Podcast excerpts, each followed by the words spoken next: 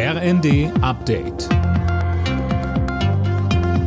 Stündlich neu. Auf den Punkt informiert. Ich bin Linda Bachmann. Guten Abend.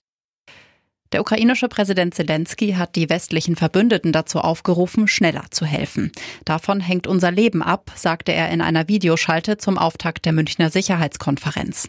Der Ukraine-Krieg ist in diesem Jahr das bestimmende Thema. Auch Kanzler Scholz stellte sich entschlossen hinter das Land. Unter großen Opfern und mit absolut beeindruckender Entschlossenheit verteidigen die Ukrainerinnen und Ukrainer ihre Freiheit.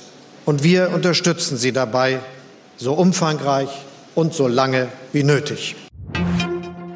Ein groß angelegter Warnstreik der Gewerkschaft Verdi hat den Flugverkehr in Deutschland lahmgelegt.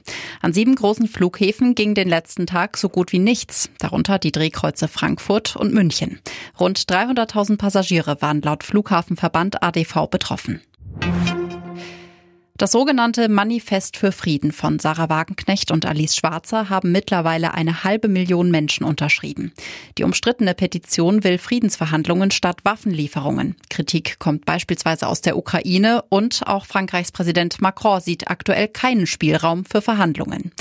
Die FDP-Verteidigungsexpertin Marie-Agnes Strack-Zimmermann sagt bei Welt, Vielleicht sollten beide mal in die Ukraine reisen, vielleicht sollten sie sich mal anschauen, was da gerade passiert. Und diese Form der Sichtweise, die kann man ja haben. Nur eins muss einem klar sein. Sie machen die Opfer zum Täter. Opfer ist die Ukraine, der Täter ist Russland. Und das zu verwechseln, das ist einfach unsäglich.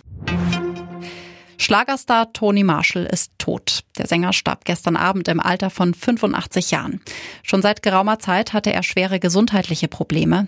Der Durchbruch gelang Tony Marshall 1971 mit dem Lied Schöne Maid. Alle Nachrichten auf rnd.de